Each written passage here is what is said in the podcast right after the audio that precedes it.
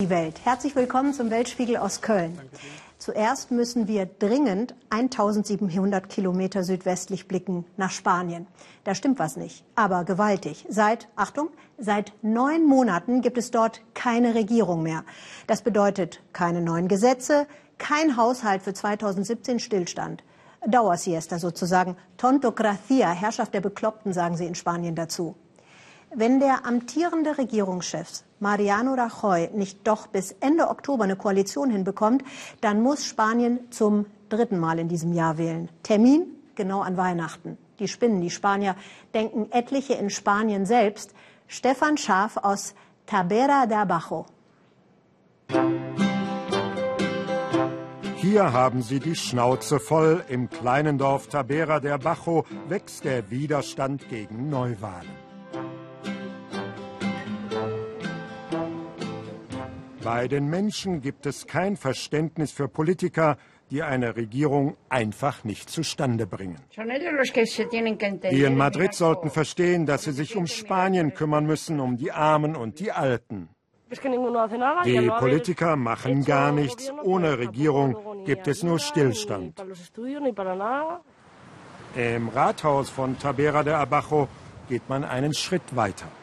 Wenn es bis Ende Oktober in Madrid keine Einigung gibt, und Weihnachten erneut gewählt werden müsste, dann sagt Bürgermeister José Antonio Sanchez nicht mit uns. Sein Gemeinderat hat einstimmig beschlossen, keine Wahlurnen aufzustellen. Ziviler Ungehorsam von einem konservativen Bürgermeister. Die Parteien reden ständig von roten Linien, aber für uns ist die Familie die rote Linie. Man muss diesen Feiertag und die Familie respektieren. In der Hauptstadt Madrid fühlen sich die Journalisten wie in einer Endlosschleife. Seit neun Monaten und zwei Wahlen bleibt das Land ohne neue Regierung. Keine Partei hat die absolute Mehrheit, aber zu einer Koalition können sie sich nicht zusammenraufen. Der konservative Ministerpräsident Rajoy möchte gerne eine große Koalition mit den Sozialisten, doch die wollen nicht mit ihm. Wenn Rajoy redet, lächelt Sozialistenführer Sanchez gequält. Und wenn Sanchez Rajoy wegen der Korruption in dessen Partido Popular kritisiert, blickt er irritiert. Frischen Wind hatten sich viele von den Neuen im Parlament erwartet. Pablo Iglesias von der linken Protestbewegung Podemos und Albert Rivera von der liberalen Ciudadanos-Partei. Doch die können auch nicht miteinander und verhindern so mögliche Mehrheiten. Einig sind sie sich nur im großen Nein. No, no y no. Le dijo no. Que dicen que no. Wir haben hier eine Kultur der Konfrontation zwischen zwei großen politischen Familien. Die sehen in der Macht die Lizenz zur Alleinherrschaft. Es ist diese Kultur, die eine Einigung zwischen Rechten und Linken verhindert. Der Wahlforscher Miquel macht das Erbe der Franco-Zeit für die Blockade mitverantwortlich. Noch immer sähen beide Blöcke das Land als ihren Privatbesitz an. Das führe auch zu einer unglaublichen Korruption bei Sozialisten und Konservativen.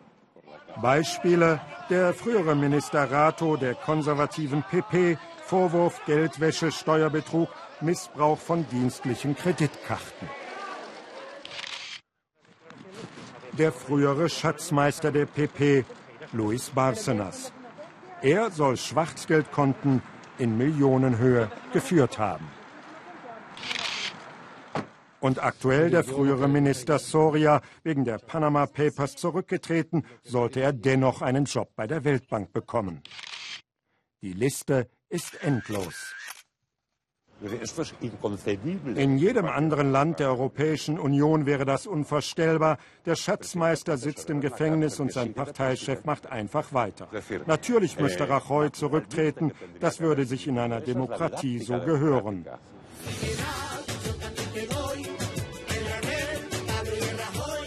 Spaniens Komiker haben nur noch Spott übrig für ihre Politiker, die so lange wählen lassen, bis es passt. Hauptsache, für sie ist immer noch was drin. Neben dem Spott wächst der Frust, gerade bei der jungen Generation.